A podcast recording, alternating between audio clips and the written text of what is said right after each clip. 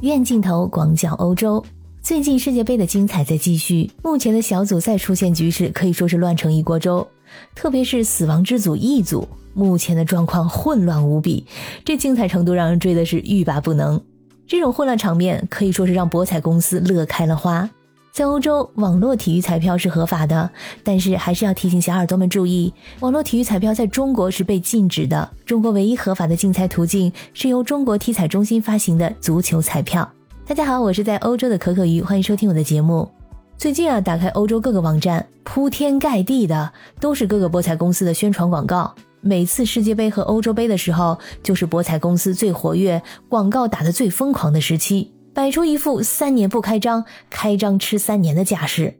我自己呢是属于买彩票连末等奖都中不了的彩票绝缘体，所以并不是太感兴趣。但是我记得啊，在还是留学生的时候，也会看到同学们去买个几十欧、几百欧的，说是要是不买的话，看球不刺激。那当然，要是输了，那就更刺激了，绝对对这场比赛的结果念念不忘。虽然说网络体育彩票在欧洲是合法的，但是有一种情况比输了更加让人上火，那就是。你虽然赢了，但是博彩公司却以这个那个理由告诉你，你拿不到你赢的奖金。这种情况是不是自己代入一下都特别的恼火？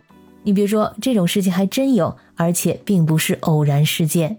最近法国的几家杂志推出了专题报道，法国有不少投注者发现了博彩网站上的可疑行为，有一些网站可能会利用他们的销售条款来取消中奖投注。这些杂志还揭示了玩家在赢得大奖后感觉到被平台的监视。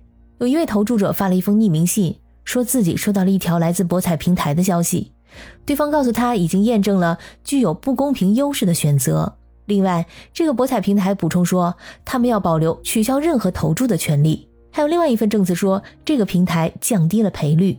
还有一名律师表示，他跟踪了一千多个博彩玩家的投注行为，发现这些玩家在大量下注之后，他们投注的金额最终被博彩平台给屏蔽了，理由是。计算或者报价错误，买家赢了。你说我这儿计算或者报价错误，把这次投注给取消了。但是买家输了，也从来没见你退钱，不是？法国有一个网上博彩管理局，他早就注意到一些运营商有限制赚取过多玩家的可疑行为。实际上，这个管理局曾经发布过一项研究报告，截止到二零二一年，法国全国只有不到百分之一的玩家赢得了超过一千欧元的奖金。如果按这个百分之一的比例来看，那怪不得博彩行业在法国越做越大。它以惊人的增长速度席卷市场，在二零二一年增长了百分之四十四，就是八十亿欧元的赌注。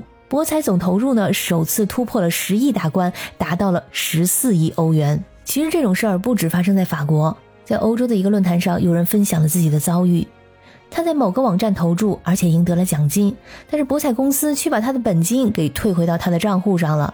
理由是因为特殊原因，所以呢，这场比赛的投注取消了。那他当然非常生气，找客服。那客服呢，也只是敷衍的回答他，网站对投注结果有最终解释权。最后这事儿不了了之，因为他实在没有时间和精力跟博彩公司的顶级律师团去死磕。而他的遭遇引发了很多的回复，原来很多人也遇过相似的情况，有人还因为赢得太多了而莫名其妙的被限制投注，甚至强制注销账号、上黑名单。你可能也想得到，到最后连这个帖子也消失不见了。那欧洲人是如何进行足球博彩的投注呢？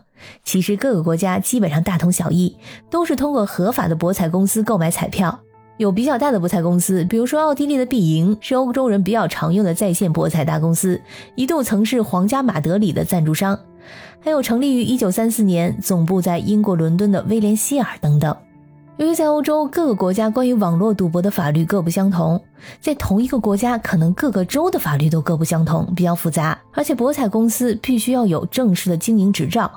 就在去年，维也纳发生了这样一件法律诉讼：有一位维也纳商人，他在网上赌场输掉了大约十二万欧元，但由于这个赌场提供的赌博在奥地利是非法的，所以他可以向网上赌场提出诉讼，并且拿回自己输掉的钱。他的律师说啊，他已经帮助很多客户打赢了官司。目前，奥地利将引入赌博监管机构来监督市场。现在呢，是财政部进行监管。而在德国，从去年开始，也就是二零二一年七月呢，才开始一项新的法律，允许持牌的赌场运营商在德国各地提供在线赌博游戏。有在德国的网友呢，在社交媒体上分享了他的心得。真心劝一句，十赌九输。他在下面呢描述了自己的经历，他当过两年的足球记者，看球超过十五年，自以为对足球的认识应该比百分之九十的普通人强一些。